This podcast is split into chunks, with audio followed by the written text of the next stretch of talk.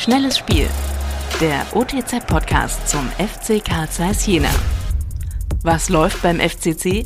Tino Zippel, stellvertretender Chefredakteur der Ostthüringer Zeitung, hat sich beim FC Karl Zeiss Jena umgehört. Die Nachricht, dass René Eckert beim FC Karl Zeiss keinen neuen Vertrag erhält, hat mich überrascht. Wenn einer ein Inbegriff von Vereinstreue ist, dann er. Schon im Alter von acht Jahren kam er zum FCC und durchlief die komplette Nachwuchsabteilung. René van Eck gab dem Talent im Jahr 2008 die Chance, sich zu bewähren. Und Ecki nutzte sie. Es war selten in den vergangenen 15 Jahren, dass sich ein Talent aus dem eigenen Nachwuchs auf Dauer in der ersten Mannschaft etablierte. Das liegt daran, dass Bundesligisten systematisch ihre Nachwuchsarbeit verbessert haben. Dazu gehört, dass Spieler mit guten Ansätzen schon in jungen Jahren zu deren Nachwuchsleistungszentren wechseln. Standorte wie Jena bieten dank des Sportgymnasiums zwar für die Liga überdurchschnittliche Bedingungen, oft lockt aber das Geld schon in jungen Jahren woanders hin. René Eckert war anders. Er ließ Angebote anderer Vereine wie Teflon an sich abperlen, blieb in Jena und arbeitete sich zum Mannschaftskapitän empor. Er fiel im Gegensatz zu anderen Spielführern nicht durch die lauten Töne auf, sondern war eher der bescheidene, ruhige Typ. Er nahm die jungen Spieler an die Hand, diente als Vorbild, dass einer aus dem eigenen Verein den Weg in die erste Mannschaft nehmen kann. Normalerweise hätte sich Eckerts Vertrag in dieser Saison automatisch verlängert. Er gehörte zu den Stammspielern und war auf dem Weg, die vorgegebene Zahl von Punktspielen zu erreichen.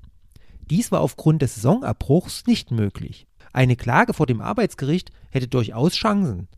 Aber ich schätze René Eckert so ein, dass er keine juristische Auseinandersetzung mit seinem FCC anstrebt. Sportdirektor Tobias Werner und Trainer Dirk Kunert haben entschieden, dass sie in der neuen Saison Eckerts Position anders besetzen wollen. Dabei spielte gewiss auch die Funktion als Mannschaftskapitän eine Rolle. Denn so viel gehört zur Ehrlichkeit. In entscheidenden Spielen zuletzt machte Eckert nicht den Unterschied, um als der Führungsspieler alle anderen mitzureißen. Eckert kann in jedem Regionalligakader gut mithalten. Ihn aber zu halten und als Kapitän zu entmachten, das wiederum birgt aus Sicht der Verantwortlichen offenbar Gefahren, sodass sie für die Trennung votierten.